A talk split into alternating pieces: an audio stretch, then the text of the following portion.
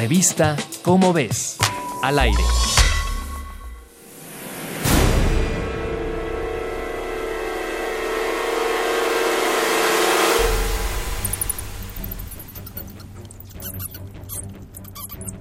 En 1988, el Servicio de Pesca y Vida Silvestre de Estados Unidos estimó que en 14 refugios localizados en la llamada Ruta del Néctar no quedaban más de mil individuos de murciélagos de hocico largo.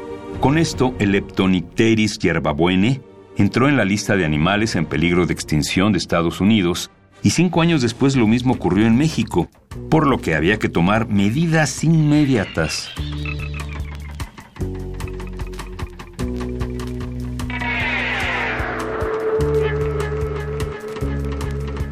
Ambos países elaboraron un plan binacional para asegurar su conservación.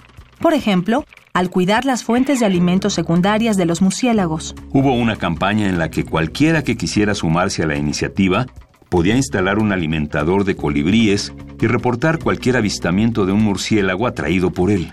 Además, se certificó como amigos de los murciélagos a los productores de tequila que permitieran que algunos de sus agaves produjeran flores para alimentar a los murciélagos, pues la producción de tequila implica cosechar estas plantas antes de florecer.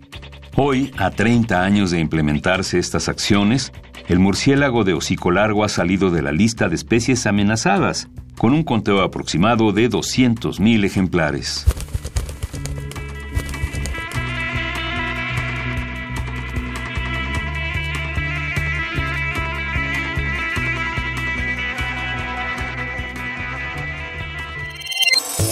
Revista Cómo ves.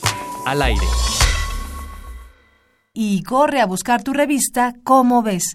El mundo de la ciencia al alcance de tu mano.